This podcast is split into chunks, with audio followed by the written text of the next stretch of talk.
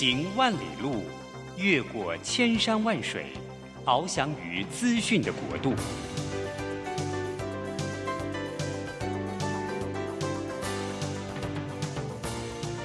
以全方位的视野，飞向更高更远的目标。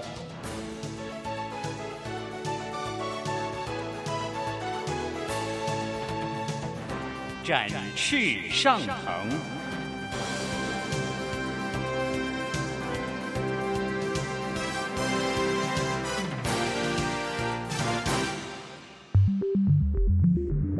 新冠疫情让世界变得不一样，工作职场、生活形态都在翻转变革，学习变成日常的必要必须。让俞国定每周为您搜寻萃取一本国外热门新书，与你在空中分享。俞国定制作主持，愉快读好书。欢迎大家来到愉快读好书，我是于国定。今天我们呃要跟大家来访谈的一本书呢，我们是觉得是。目前在台湾的社会，其实全世界都一样，一个很重要的事情就是高龄化社会来了。那高龄化社会呢，因为再加上台湾的少子化非常严重，所以呢，呃，高龄化加上少子化所创造的这个危险，已经达到了国安等级的。就这个会影响我们整个台湾未来越时间越久，那个危险性就严重性就越大。我们今天要谈的呢。呃，这本书叫做《壮世代之春》，壮世代，呃，壮世代以前我们都说叫银发族了，现在我们有一个全新的名字叫壮世代。那我们今天邀请到的是《壮世代之春》的作者吴春成博士。那春城呢，他是国内非常知名的趋势观察专家，他也是呃我们台湾最大型的这个战国策。公关顾问公司的创办人也是董事长。呃，春城呢，在很早的时候，二零一五年，他就已经看到这个所谓啊、呃、高龄化这个事情，他就跟当时的呃前卫生署的杨志良呃署长呢，他们创办了一个高龄化政策与产业发展协会，来推动这个高龄化的政策跟高龄化的产业。在二零二零年，两年前。也就是春城二六十岁的时候呢，他们创办了一个创世代教科文协会，来提倡高龄解放的运动。那最近呢，他出了这本书，叫做《壮世代之春》。这本书啊，这个威力有多强大哦？大家你也许想不到，就是说这本书看起来是壮士在，谈老年的事情啊。我们做书做了这么久，我们就知道这个看起来这个题目哦，只要是讲老年人都没有卖不出去。就这本书在一个礼拜之内就变成第一名，在那个畅销排行榜，对不对？是是在博客来这个畅销排行榜里面变成第一名，所以表示这件事情哦，已经是大家都感受到是很重要的事情。所以我们先来请春成来讲讲什么叫壮世代。呃，壮世代。啊、呃，是一个新名词哈，嗯、就是啊、呃，应该来讲是指我们战后婴儿潮啊、呃、之后啊、呃，现在简单讲就是现在三四五年级生这些人都进入六十岁了啊。那这这群人，他不是，他是人类有史以来啊、呃、这个稀有的人种。稀有人种都高龄，从来是全呃人类从来没有过这么高龄的一个经验、嗯、啊，然后这么庞大的人口，嗯，而且这一群人战后婴儿潮这群人具有三高特质：第一个高寿，比他的父祖辈多出二十岁；高智能、嗯、啊，台湾从农业社会一直到现在到了元宇宙社会，对，都是这群人一手开创创造的，而且还现在目前是掌权人啊，对，然后呢还有高资产。也就是高资产有钱。啊！银行工会的资料，五十岁以上的人掌握台湾三分之二的资产。是。那这一群人，你看他高寿、高智能、高资产哦，然后呢，但是呢，他们脑袋里面，我们社会怎么看待他们呢？对，我们媒体啊，五十岁会称他叫什么？半白老翁。六十岁，像我现在六十岁，会称我叫什么？花甲老翁。哎，我的妈！七十古来稀，对这些文化的观念深植我们的脑袋啊，嗯、那这些构成的就叫做银发族思维。我们弱者的感觉，就是然后银发族就是看这高龄者，就是又弱又穷。又老又老又病，然后一身毛病，然后呢，不仅是身体有问题，连人格都出问题。对，你如果用网络那种大数据哦，把那个“银法族”三个字输进去哦，你会看那个云图啊，全部依附过来都是负面能量、负面字眼。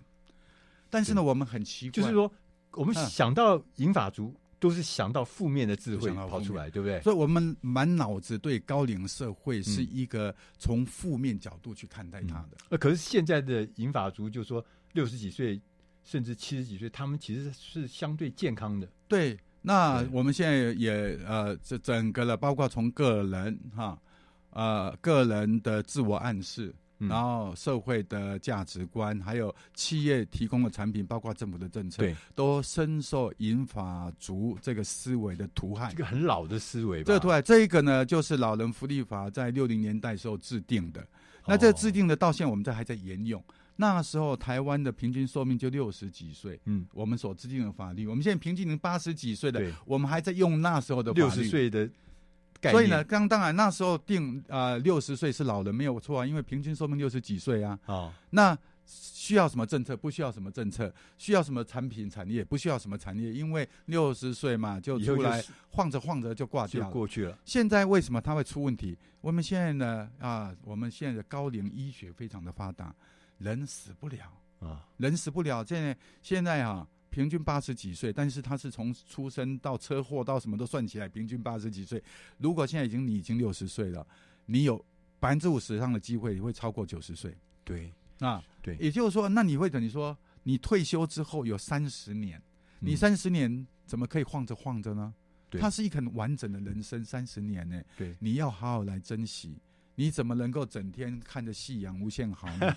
事实上，六十岁是如日中天。而且你想想看，现在的这个所谓说六十岁退休以后，那个人生其实是刚讲的是他的财富、他的智慧、他的体力都是最精华的时候，哎。最精华，对精华，包括产业一样。对啊，产业当中呢，讲说人到了人人能力最强的时候，是在六十到八十这这段期，经验最丰富。因为我们从脑部的那一种哈，人家做那脑脑部科学里面，你的智慧，智慧是怎么产生？就是你那个链接嘛。对，链接当链接就是你有在，你有在，你有在运动经历，你有在经历的话，它就会链接。到六七十六七十岁的时候，那个链接是最密的。最丰富、最最最丰富、最密的、最密，它会它会产生，它就会产生智慧。对，就是解决问题的方案，它不是直线、单线那稀少的线，它是有很多很多面向的考量。对，所以呢，其实现在的产业不是以劳动力为主啊，事实上是以脑袋。但是呢，我们社社会没有善用这这个叫壮世代的脑矿。嗯，我们要挖矿矿，我们要挖矿。但是呢，你知道壮世代最大的资产是什么呢？叫闲置资产。啊，对，我们整个这么多钱被闲置，他没有财务，财务没有被应用，脑力智能没有被利用，然后最后，然后最后他变成了卧床族，对。啊，卧床族成为社会的负担，被歧视。啊，那这个就是我们现在处理方式都是用这种对，用这么粗糙的方式，就我们把它当闲置人力，我们根本就没有想到这是一个很珍贵的。很珍贵。资源嘛，哈，对对对。所以因为就有人讲说，退休以后如果没有什么事情做的话，很容易生病啊。对，但是呢，我们被制约。就像我六十岁，我六十岁的时候，我的朋友每次吃饭，大家在谈的话题就是谈啊，未来退休啊，要退休了。嗯，啊，我就问他说啊，退休做什么？要有什么？游山玩水啊？那我说那去哪里游啊？没有什么计划啊，度得在供哈，等到到时候再说。那你会看哦，哎，后面三十年的人生，嗯。你竟然是毫无计划、毫无想法，像断跳断崖就跳下去，啊、对，跳下去就回不来哦，会脱离社会。对，然后每天吃饭的时候讲的最重要的话题是怎么养生，怎么可以活久一点，啊、怎么样吃，怎么样怎么样吃药，怎么样子，对不对？对对对，对啊，都在讲这些。好像就是那我们在谈呢、啊，就是说，其实这个哈，我们的老祖宗没办法给我们，这是人类从来没有发生过的事情。对，啊，因为过去人类。平均寿命四十四十岁，对，所以呢，他们没有建立这些，所以现在完全没有人告诉你，你六十岁之后该追求什么？请问六十岁以后人该追求什么？我们社会完全没有答案，嗯，我们的老祖宗没有留下任何的指引，那一片空白，那这就是我们壮时代要去追寻的。反而是说，我们最精华的岁月，我们没有。没，我们不了解要怎么去安排它，怎么去规划它，结果最后我们就闲置在那边。嗯、这其实不只是个人的损失，这是国家社会的巨大损失啊！对，因为这么厉害、这么重要的资源，我们不知道怎么用它。我们要进点音乐，我们下一个单元，我们再来跟吴春成博士，我们来聊一下。那面对壮世代，未来我们会有什么样子的改变？有什么样的新的预测？Bye.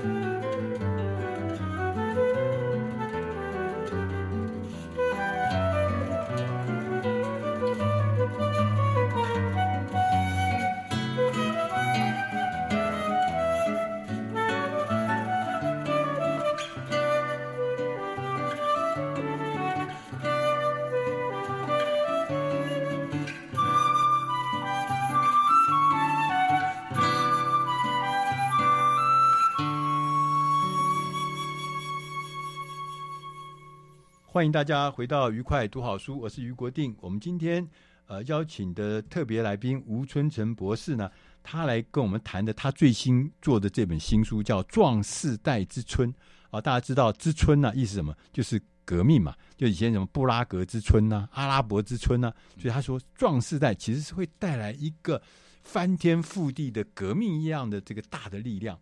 刚我们谈到社会有两个特征，一个叫老化、高龄化。对，但另外一个特征是少子化，而且现在少子化就是我们已经生不如死了，我们的出生的量已经抵不过死亡的量嘛，哈，所以台湾的人其实人口在萎缩。另外一个事情就是说，哎，你们还蛮烦的，你们这些老年人啊，都占的是所有的这个机会哈，呃，占有所有的资源，占有所有的机会。那我们这些年轻人就很惨呐，你们还要不退，你们还要什么壮士在？那我们这些年轻人真的是机会都被你们占光了，嗯，对不对？所以，所以现在因为这种观念是很麻烦的，就是。对，就是一句话嘛，哈，呃，深植人心，叫做老的不退，年轻没机会。是啊，那所以呢，我们现在年轻人啊，事实上是是压力很大。他们压力很大，所以所以呢，他现在年轻人呃呃，为什么会少子化？不婚不生不育不养啊，然后呢 不那为什么他会成为少子化？因为不敢生。对，那不敢生的原因就是因为对未来呢没有信心，没有信心啊，未来的社会他没有信心，没有把握生小孩嘛啊。那最终呢，啊，最终呢，他们都成为对这个社会哈，啊，就成为躺平族。他们自称自己是躺平族，因为他们说我没有办法有尊严的站着，对，但是又不愿意跪着，对，所以我选择躺平。躺着，躺呢是一个身体跟上身跟上嘛，是身体的高尚姿态。对，这句话呢讲的是多何等的悲哀。对啊，那他们是我们的下一代，是我们的继承人。对，对我们的下一代都被搞垮了。对，那所以呢，刚才讲那一句话，那好像就所有的啊，这个就造成，因为这种观念是就是世代的对立，你们掠夺了所有的资源，对啊，现在不退啊，但是这一句话到底正不正确，从来没有人去验证过。对，其实这句话我们讲说我们验证过了，在六十年前就验证过了，当时女权运动，女性要求工作权，当时就讨论过，那会不会影响？男性的就业，对不对？对，一半人口要加入就业市场，而且还是同年龄的竞争。当然，大家都说会啊，对。但是后来真的实施下去以后，有没有？有啊，就抢走总统的位置。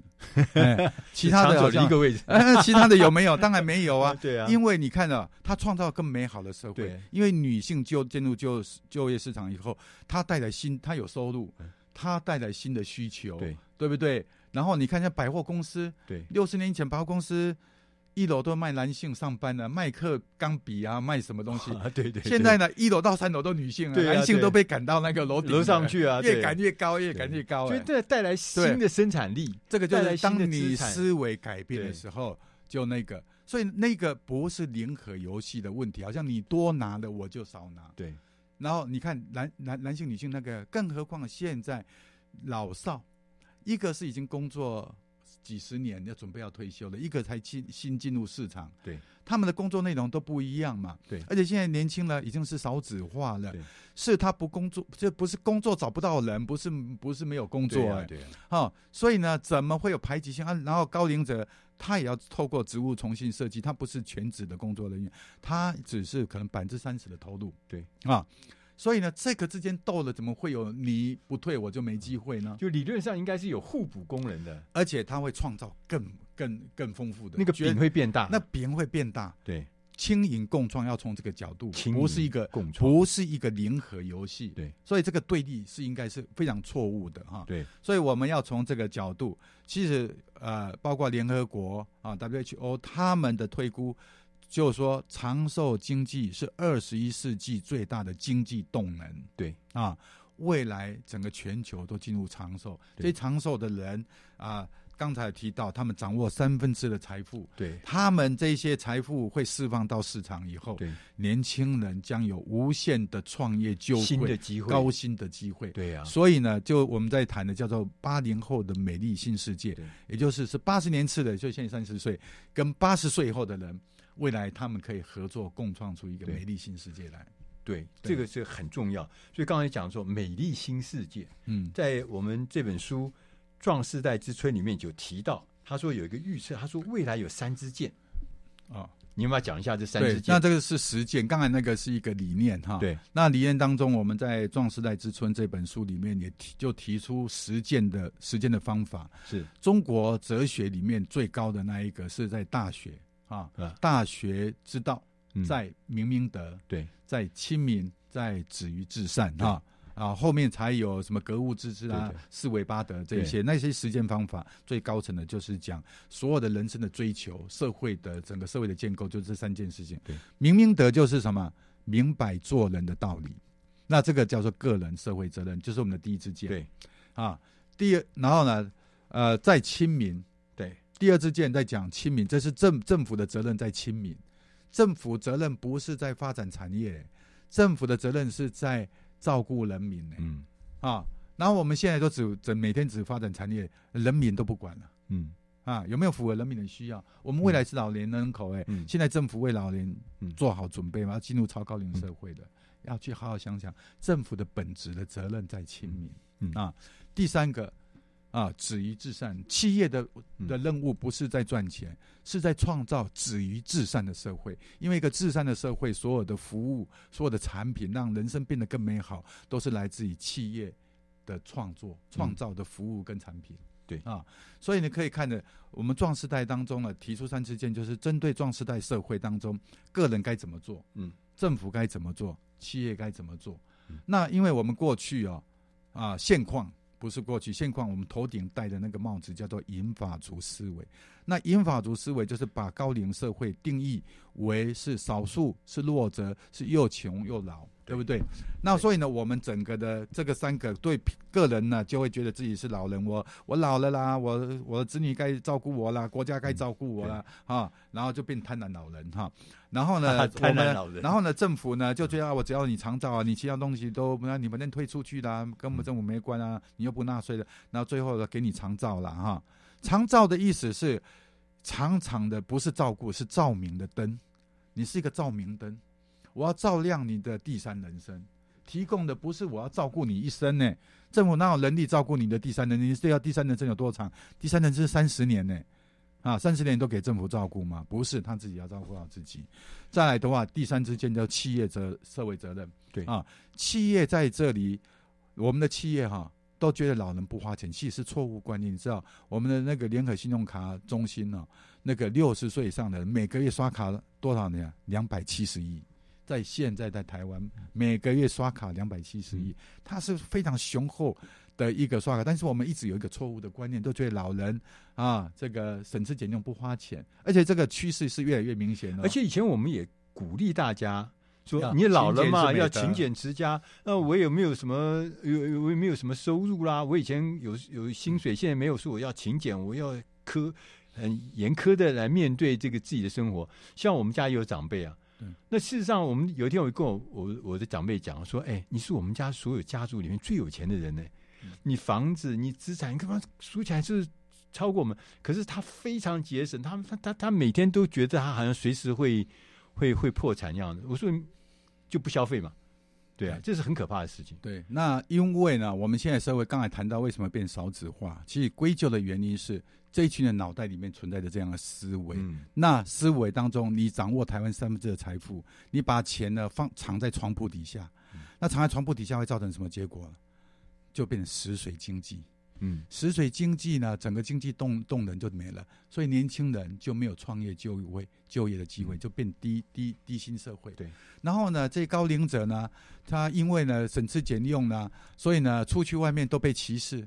然后也不也也不洗抖了，也不买衣服了，然后变成糟老头啊！然后呢，出然后出去被歧视就不想出门，就整天在家里啊，过着无聊的生活。然后医学发达就死不了，所以最后变成卧床族。台湾的卧床已经平均到了八点九年，就是然后呢，在过世之前要平均卧床八点九年要，要被照顾八点九年啊！就是那高龄社会未来这些高龄者比那个在工作的人还要多。那怎么谁照顾谁啊？啊，所以整个社会就倒下来了嘛。那一来这边变成那个卧床族，那年轻人呢，因为没有新地心以后，他就成为躺平族。对，所以整个未来我们看到的台湾就是一边卧床一边躺平，躺成一片。那这个叫恶性循环。对，那目前呢，我们的做法都只是啊，哪里出问题就补助一点，补助一点，补助一点，都用补助的思维，没有看到未来整个。所以我们提倡的出来，哈，壮士代在提倡什么呢？提倡的就第三人生，精彩的第三人生。他有赚，他把钱释放出来，他要过的一个精彩的第三人生。那这些钱都释放出来以后，食衣住行娱乐，他的需求很多哦。年轻人就有无限的创业跟就业机会，机会就来了。那这个就会成为一个美丽新世界，对，一个好的循环。好，我们要进点音乐。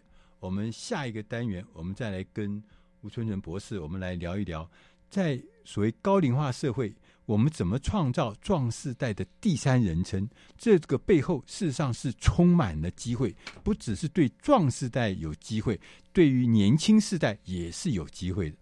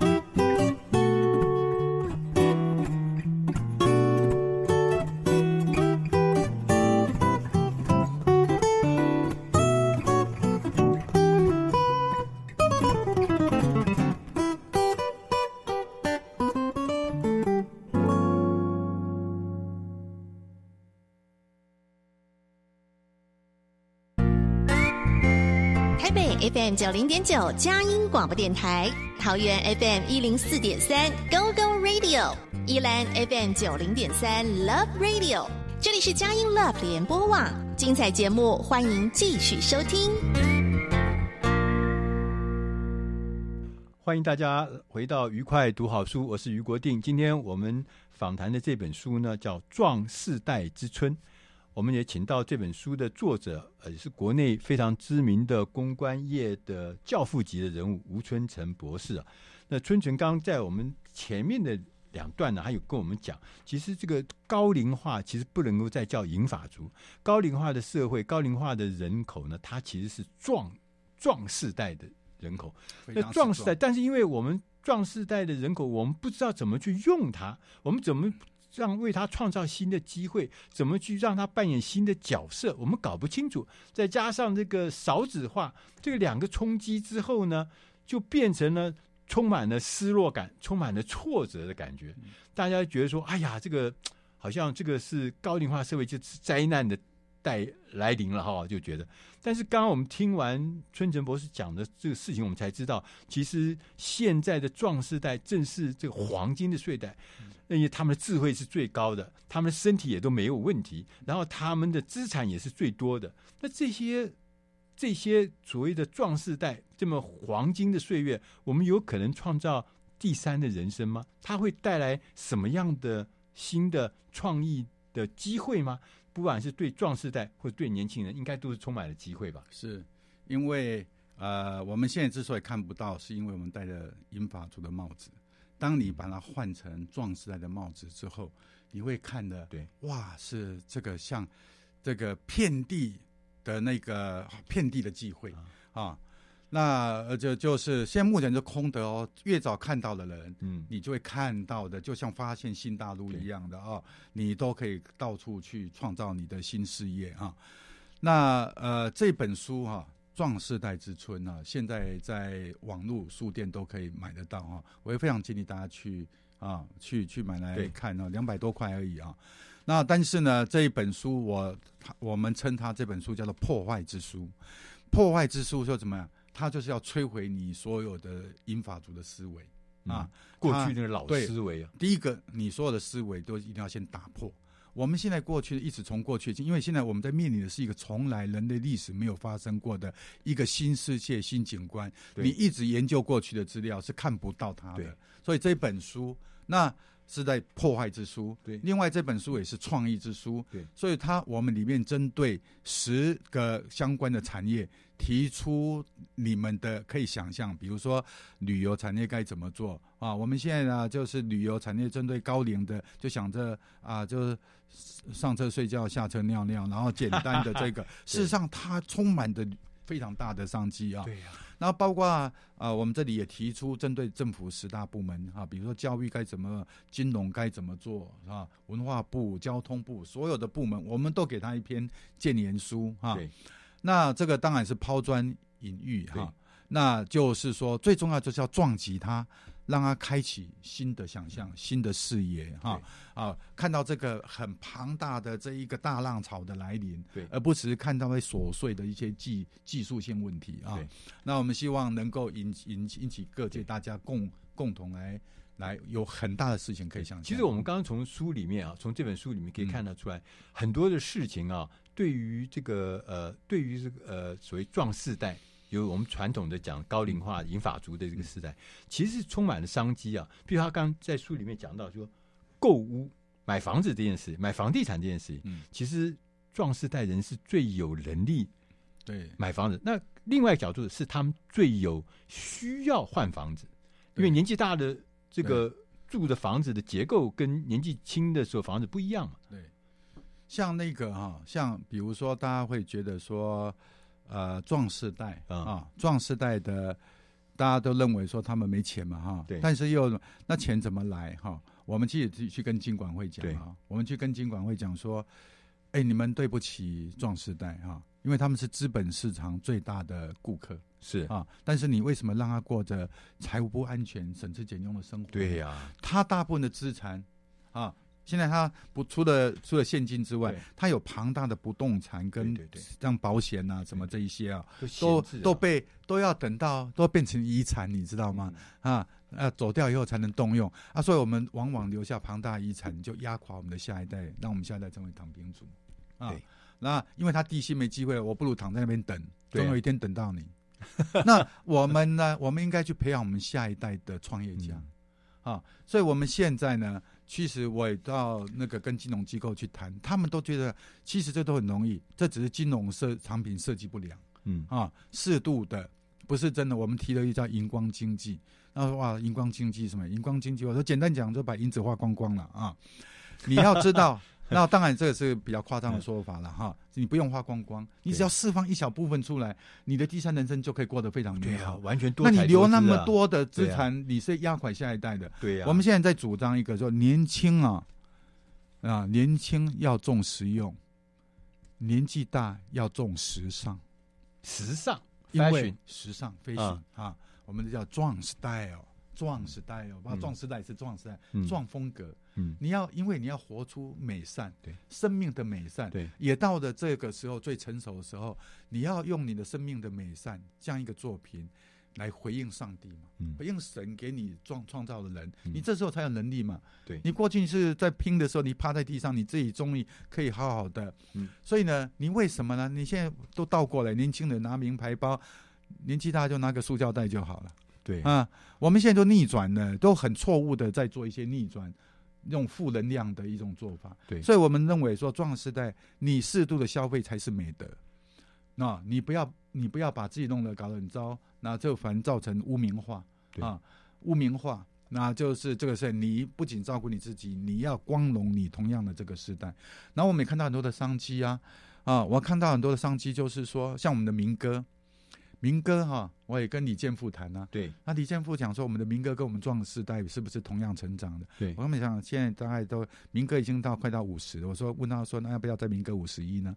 啊，哎，他陷入深思。我说不要再七，我们七十岁了，我们不要再唱二十岁做的歌，对不对？五十年啦，对，这些人都跟随你跟五十年的，这些人的心声现在有不同的阶段。对，我们你们都有创作能力，我们为什么要为我们的壮士代来创作歌曲，唱出属于我们的歌曲？对啊，唱出为什么这个年轻人可以跨年呢？我们壮士代自己办跨年。对哈，我们壮世代自己提供很多的产品。我们壮世代包括救国团，不是那个时代跟我们息息相关吗？那些都已经没有人在办了，都被遗忘了。但是它跟我们的生命当中，这个可以创造多少的产业出来呢？对，跟活动来充实我们的生活。对对，可以做的事情很多。你知道有一个音乐家跟我讲哦，对，他说台台湾呢，音乐流行音乐家哈，四十五岁以后就没有市场了，唱片公司不帮你出唱片。活动的不发通告给你，为什么？没有，因为他觉得四十五岁就老人呐、啊，老人。那因为消费者都是年轻的？那消费者都年轻了，哦、因为只有消费者在对在在玩嘛。那你为什么？但但是这些人都是高手，你知道吗？啊、真正的贝斯手、真的 keyboard 手，哇，那那一些都是高，啊、都到那你看到国外的那歌手都年纪很大。台湾为什么都没有呢？我们要创造把这些人这些没有市场、没有舞台，我们消我们状态要在支持他们，唱出我们这个时代。的的光荣，活出你的光彩。当你在做这些事情，年轻人不是在掠夺他，年轻人有无限的创业机会。对，年轻人，而且年轻人要看到，原来老是今天美好的事情。嗯，他他对未来才有盼望嘛，对而不是老变成一件悲伤的事情。所以，对企业的经营者来讲，你真的是忽略了，嗯，一个真正最有消费能力的世代。是啊，一个最有消费呃权利跟这个呃的人，那就是说我们讲说什么蛋黄区的核心的这个客户，我们把他冷落，我们把他冷落，我们认为他是老弱的，对。对，老弱的这个没有消费力，事实上不是，是因为你没有提供他适合的商品，你没有提供他适合的服务，所以呢，他就觉得格格不入。你给我的都是年轻人东西，我不喜欢啊。你有帮我设计一些我应该穿的衣服吗？那你今天叫我去勉强我去用三十岁的产品来用在我六十岁人身上，这很勉强。对，因为我们疏忽他的需要。现在现在我们看到最新一出电影叫做阿汤哥的那个《捍卫战士》，是啊，这一出电影哈、哦，创下所有电影史上第七第七排行榜对的的第七名，第七名哦，嗯，总量哦，对总所有电影哦，然后阿汤哥创下他人生最高峰的对的销售量。对，那他是谁？为什么票房这么多呢？票房因为所有电影过去都想说给年轻人看，给上班族看，啊。对，那这个呢？当然就原来的这些人有看涌进来的新的就什么？就壮士在涌进来。对，壮士来呢？为什么壮世代要涌进来看呢？啊，因为这一次影片，嗯啊，三十年前，三三十六年前，阿汤哥二十三岁的时候拍第一集嘛，对，他五十九岁拍第二集嘛，相差三十六年。你看壮士代言哈，你看呐、啊，你是个五年级生，当时你去看的就是你大概呃呃初中生，呃高高二十岁的时候啊，啊，你可能想二十岁，那我那时候去看。我带着谁跟我一起去看？你是不是把把你时光带回三十年前？对啊，有人带，可能那时候三十岁，对不对？四年级生那时候可能三十岁，对啊，四年级可能那时候回忆杀。然后呢，在这里面呢，戏里面它赋予你意义哦，它里面呢。显示阿汤哥到五十九岁的时候，他那样性格的人，他现在面临到的困境，嗯，那他怎么样去解脱？那反映到我们现实人生当中，你共鸣就来了，反正有共鸣嘛。对呀、啊，对呀、啊。所以他那一个片子就是，你看最近所有的电影啊，嗯、都在做怀怀旧电影，嗯、对，就是要刺激这一块的市场。他现在不是在讲叫回忆杀，所以从这些历史里面，我们可以跟各位报告，壮世代。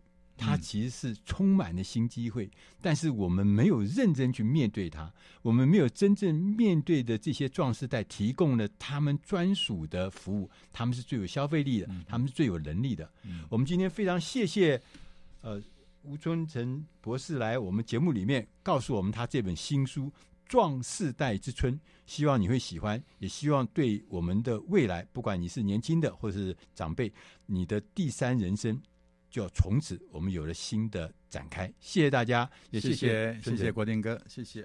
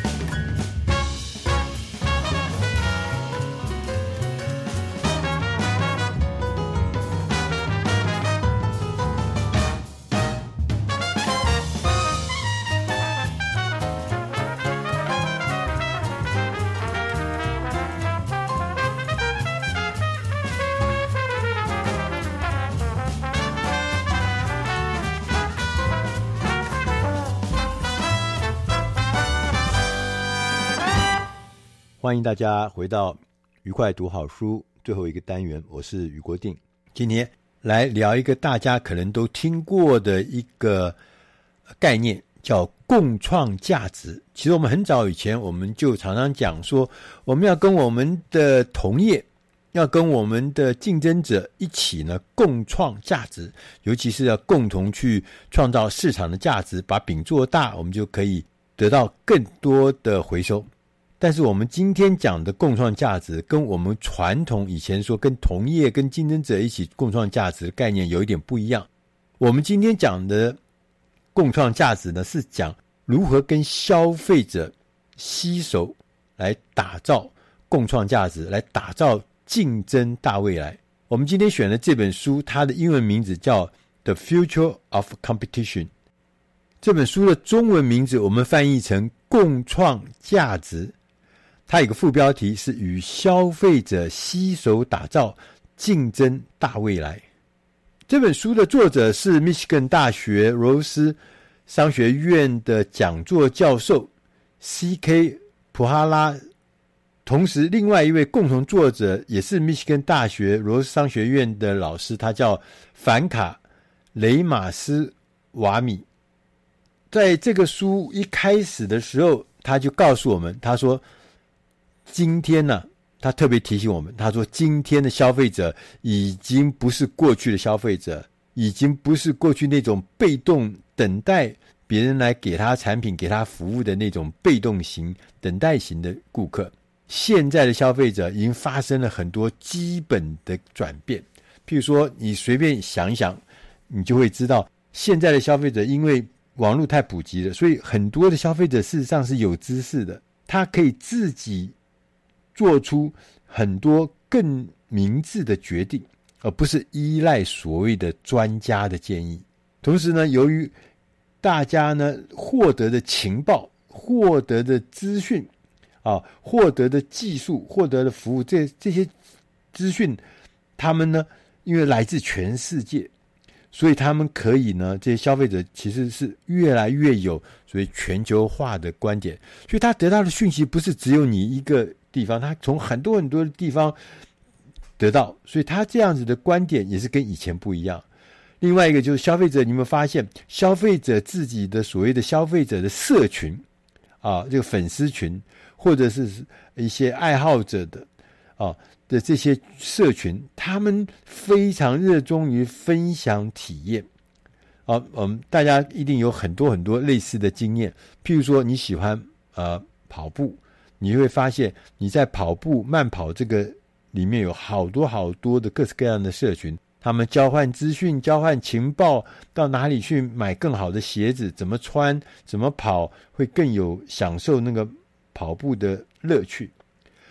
他们呢，有的时候，你会发现，他们比我们的员工啊更热热衷，更愿意。更渴望去分享跟讨论这里面的知识或者是情报，同时呢，尤其是在网络世界的那个所谓的数位产品啊，你会看到另外一个特征，就是有很多很多的消费者，他具备了一定的能力，他已经准备好要尝试和开发适合他特定需要的新产品，譬如说很多免费的城市，对不对？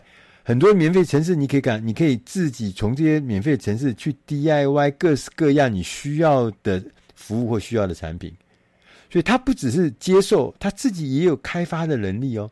他也能够尝试，他也能够开发，他也能够运用这些技术，满足他自己所特定的需要。所以，这个价值，以前我们讲这个价值 value 这件事情啊，不再是由公司单方面的创造。消费者呢，他可以透过各种的管道来发声，用各种方法来表达意见。他不但跟公司有互动，顾客之间也互动。所以，公司跟顾客之间的互动呢，现在已经变成创造价值的基础。以前是单向，现在是双向，而且可能还多向。为什么？因为顾客不只是跟公司交往，他还跟其他顾客一起交换意见。所以呢，如果企业可以跟顾客共同创造体验的能力，我具备这样的能力的话，这个可能这个能力可能是企业未来哈、哦、持续竞争的关键优势，就是你还可以跟客户一起打天下，创造新玩意儿。讲到这边，大家有没有觉得，哎，好像似乎确实现在的消费者不是角色，只是一个买你服务、买你产品的人。现在的消费者跟以前确实不一样，那所以你在想说，如果我真的可以跟消费者一起来共创价值的话，这确实是一件好的事情，是一个有优势的事情。所以作者就告诉我们，他说，如果我们要跟消费者共创价值的话，有一个很重要的关键，你必须了解，就是说，它的关键就是在于创造新的方法，利用消费者的集体知识。成为新的竞争力，这中间是有过程的，有一些基本的要件。我们来看看作者怎么说。作者说啊，好，第一个基本要件就是对话，就是顾客跟企业之间要进行持续的对话，而且这个对话必须不可以是那个泛泛之谈啊，讲一些有的没有的，它必须是一个具体的，而且是紧密的，集中在相关的问题上面，而且是有条有理的，有同情心，而且是很详尽的。所以呢，我们要先形成一个社群，我们再渐渐进行一对一的对话。第二个要件呢是取用，取用呢就是取得跟使用这两个字叫取用。那在我们新的时代里面，其实大家都知道，就是现在的消费者啊，不是只是想要拥有一个产品，他们最重要是想获得一个理想的体验。消费者体验这件事情是大家的显学，所以呢，因为大家要的是理想的体验，所以呢，就出现很多新的商业机会，譬如说租赁服务，譬如说按需付费。就是过去呢，譬如假设我是一个汽车公司，我呢就销售我的汽车，我销售我的服务来创造营收。但现在呢，我可能是靠按需服务，啊，你租车子给你，或者是提供这个运输的服务给你，就按照你的需要来付费，按照你的需要提供服务给你。所以提供的是一个理想的体验，而不是过去那种单单啊卖东西给你。第三个要项就叫做。风险评估，在过去啊，我们所有跟安全有关的事情呢，通常都是制造商、提供服务的公司和政府机关管理的单位呢，为消费者做出单方面的决定。譬如说，有很多的这个呃卫生署啦、呃食药署啊，他们就定定说啊，这个药的规矩是怎么样，要安全怎么样，什么，它有很多很多的规矩。这是过去的方法。现在呢，消费者会要求他取得更多任何可能造成身体伤害的资讯，就他要这些资讯。那他自己呢，在这个充分的得到这些讯息之后，他会自己来决定，他自己来取舍，不要公司，也不要这个政府单位来帮我做主。现在消费者是要自己做主。第四个是透明，我们为了让企业跟消费者。两者呢，共同创造一个有意义的价值。那相对的，消费者必须要获得公司现有的所有的讯息。那这个资讯呢，如果没有完整的披露，消费者跟企业之间不会产生信任。所以，当消费者知道你这家公司的资讯是公开的，是可以值得放心的，他自然会跟你产生信任的关系。所以，在这个时代。透明这件事情也是相对的非常重要。在书里面呢，作者也告诉我们，我们共创价值也会颠覆传统商业创新的概念。他也特别讲，他说我们传统的创新啊，传统的商业创新特别讲求的是说开发新产品啊、新的流程、新的服务啊，然后让它更有价值啊，然后呢，专注在成本。啊，有更低的成本、更好的品质、更快的速度、更有以前没有的一些特色。所以呢，所有的科技，我们就是要为了有特色，要有新功能。那这就是我们传统商业的概念。但是呢，在这个新的、新的这个创新的概念，基本上呢，新时代它是以体验为主，它所有的事情都是要围绕着体验。他说。我们特别重要的目标就是要开发更大的体验环境，创造更有价值的体验。同时呢，这个价值是共同创造的，而且是以个人为中心的。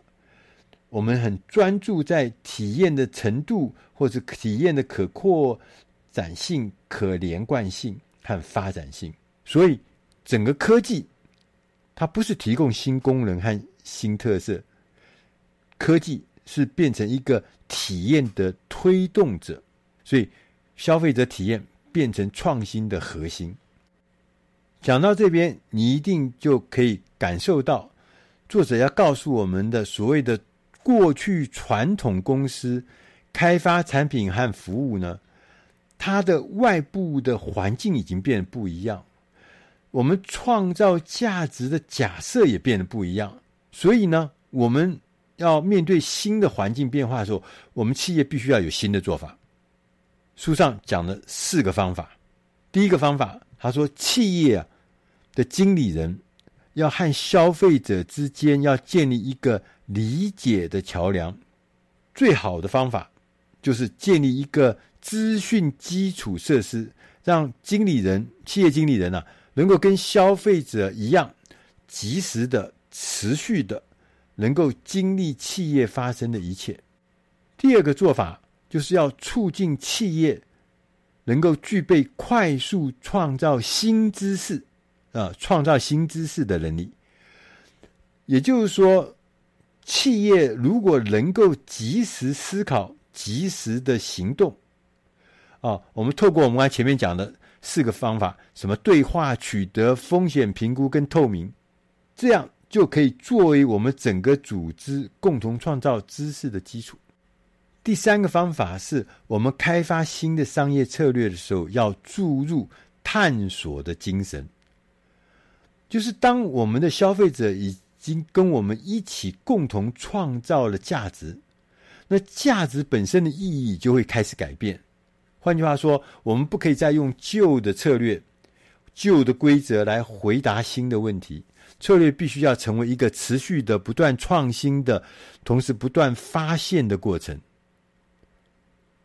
第四个方法要告诉我们说，打造更适合未来的新职能、新的基础设施和新的治理能力。企业呢，经营者我们会面临的一个挑战是，决定哪一些传统方法有助于共同创造新价值，哪一些会阻碍我们这个目标。然后，当然，阻碍的就要把它去掉，有助于的我们要把它留下来。整本书最后，它围围绕了一个重要的基本观念，就是未来啊，无论公司和消费者两者的权利，大家彼此的责任将会如何发展，公司呢都必须要让消费者参与进来，一起共创价值。这是这本书的作者 C.K. 普哈拉跟凡卡雷马斯瓦米他们。出这本书最重要的关键思维，就是要让消费者进来，跟公司一起共创价值。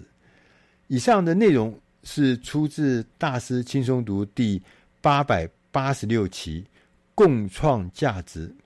我是余国定，希望对你的工作、对你的职场、对你的生活都能够带来一些帮忙。当如果你觉得还需要有更多、更明确的内容跟资料，欢迎大家到网络上面去搜寻“大师轻松读”。我们这一期是八百八十六期，共创价值，上面有很多的文字，所以你可以从那些文字里面可以找到更详尽的资料，也可以得到更多的参考的内容。谢谢大家收听，我们下集再会。